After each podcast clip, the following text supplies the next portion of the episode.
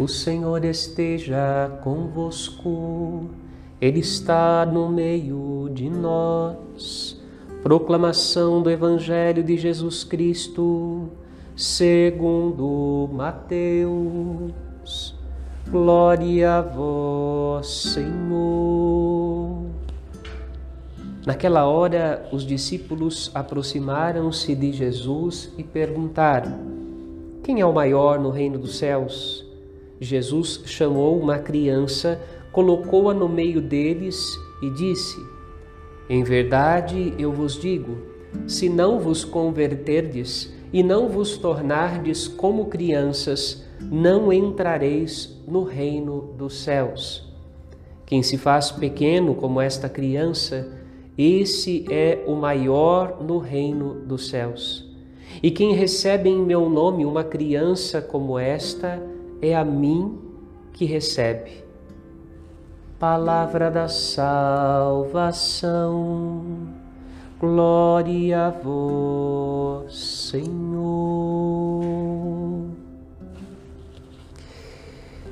Meus queridos irmãos e irmãs, você que nos acompanha na Santa Missa nesta tarde, celebrando a memória, a festa de Santa Teresinha do Menino Jesus.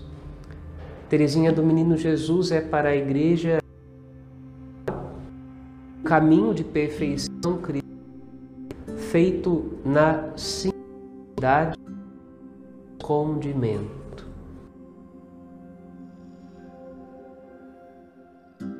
Sendo pequenos, ouvimos de Jesus isto no Evangelho que nós acabamos de proclamar.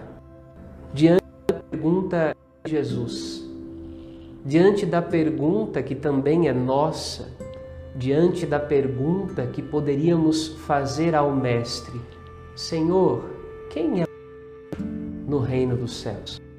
A resposta de Jesus, o maior no reino dos céus, é aquele que se faz pequeno e servo de todos. Deus deseja gestar-nos para a vida eterna.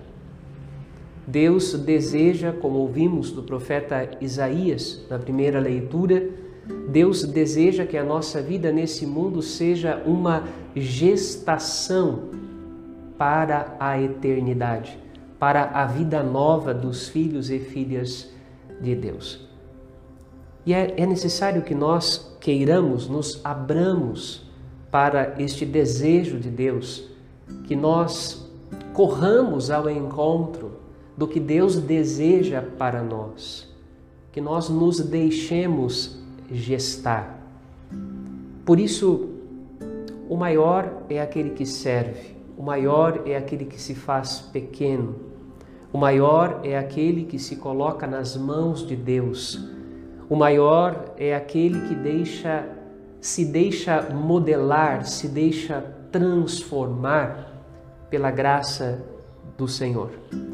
E é evidente que esse caminho não é um caminho fácil. Embora na vida de Teresinha tudo tenha acontecido muito rápido. Viveu 24 anos apenas e alcançou não apenas a santidade, e isto já seria bastante suficiente viver a vida em santidade, mas Teresinha com a sua vida, ela se torna um exemplo para a igreja, um exemplo de como a pequenez, com a graça de Deus, é algo grandioso, frondoso, como uma árvore, uma árvore frondosa que cresce exuberante, desde a semente pequena e insignificante, mas quando cresce, é capaz de acolher os pássaros do céu, faz sombra, é uma imagem bonita. Vale a pena sempre a gente recorrer a essa imagem, porque o reino dos céus é como esta semente, uma semente que tem uma força própria, mas que é pequena, lançada na terra boa, crescendo, vai crescendo, vai crescendo e de pequena e diminuta, de repente, ela se torna grande, imensa e produz outras sementes.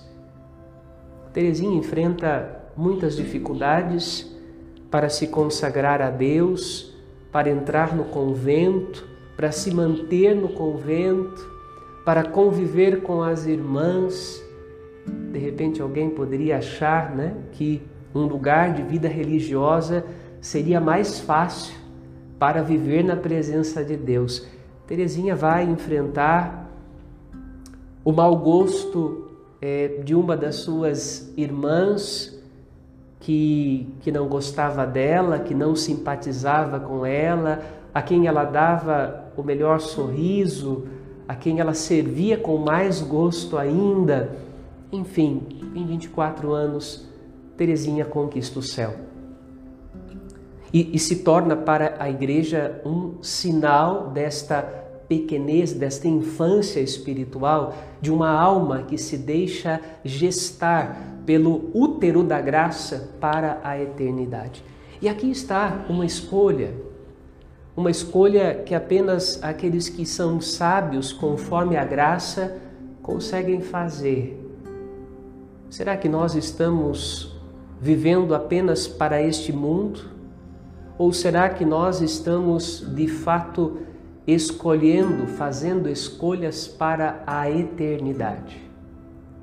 Jesus vai dizer que para escolher a eternidade, escolher o reino dos céus, é necessário abandonar as coisas deste mundo, é necessário contemplar as coisas deste mundo, compreendendo que elas nada são em comparação com o prêmio dos santos, que é Deus mesmo, em comparação com o tesouro que Deus tem preparado para seus filhos e filhas.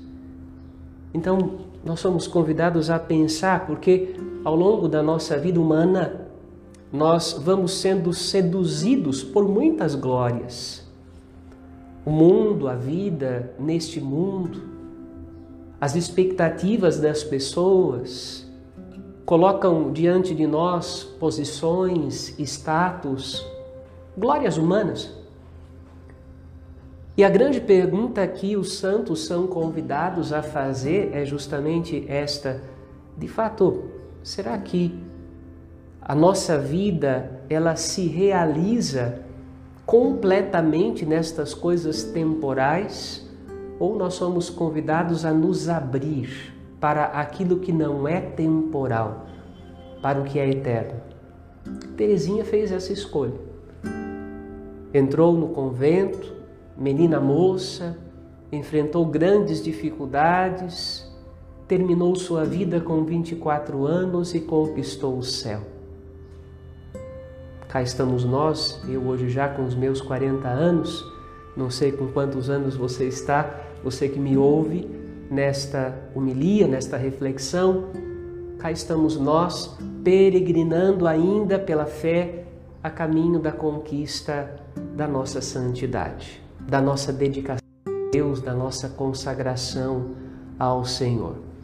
Por isso pedimos nesta missa que nós não resistamos ao do Espírito Santo o desejo de Deus é gestar-nos para uma vida nova.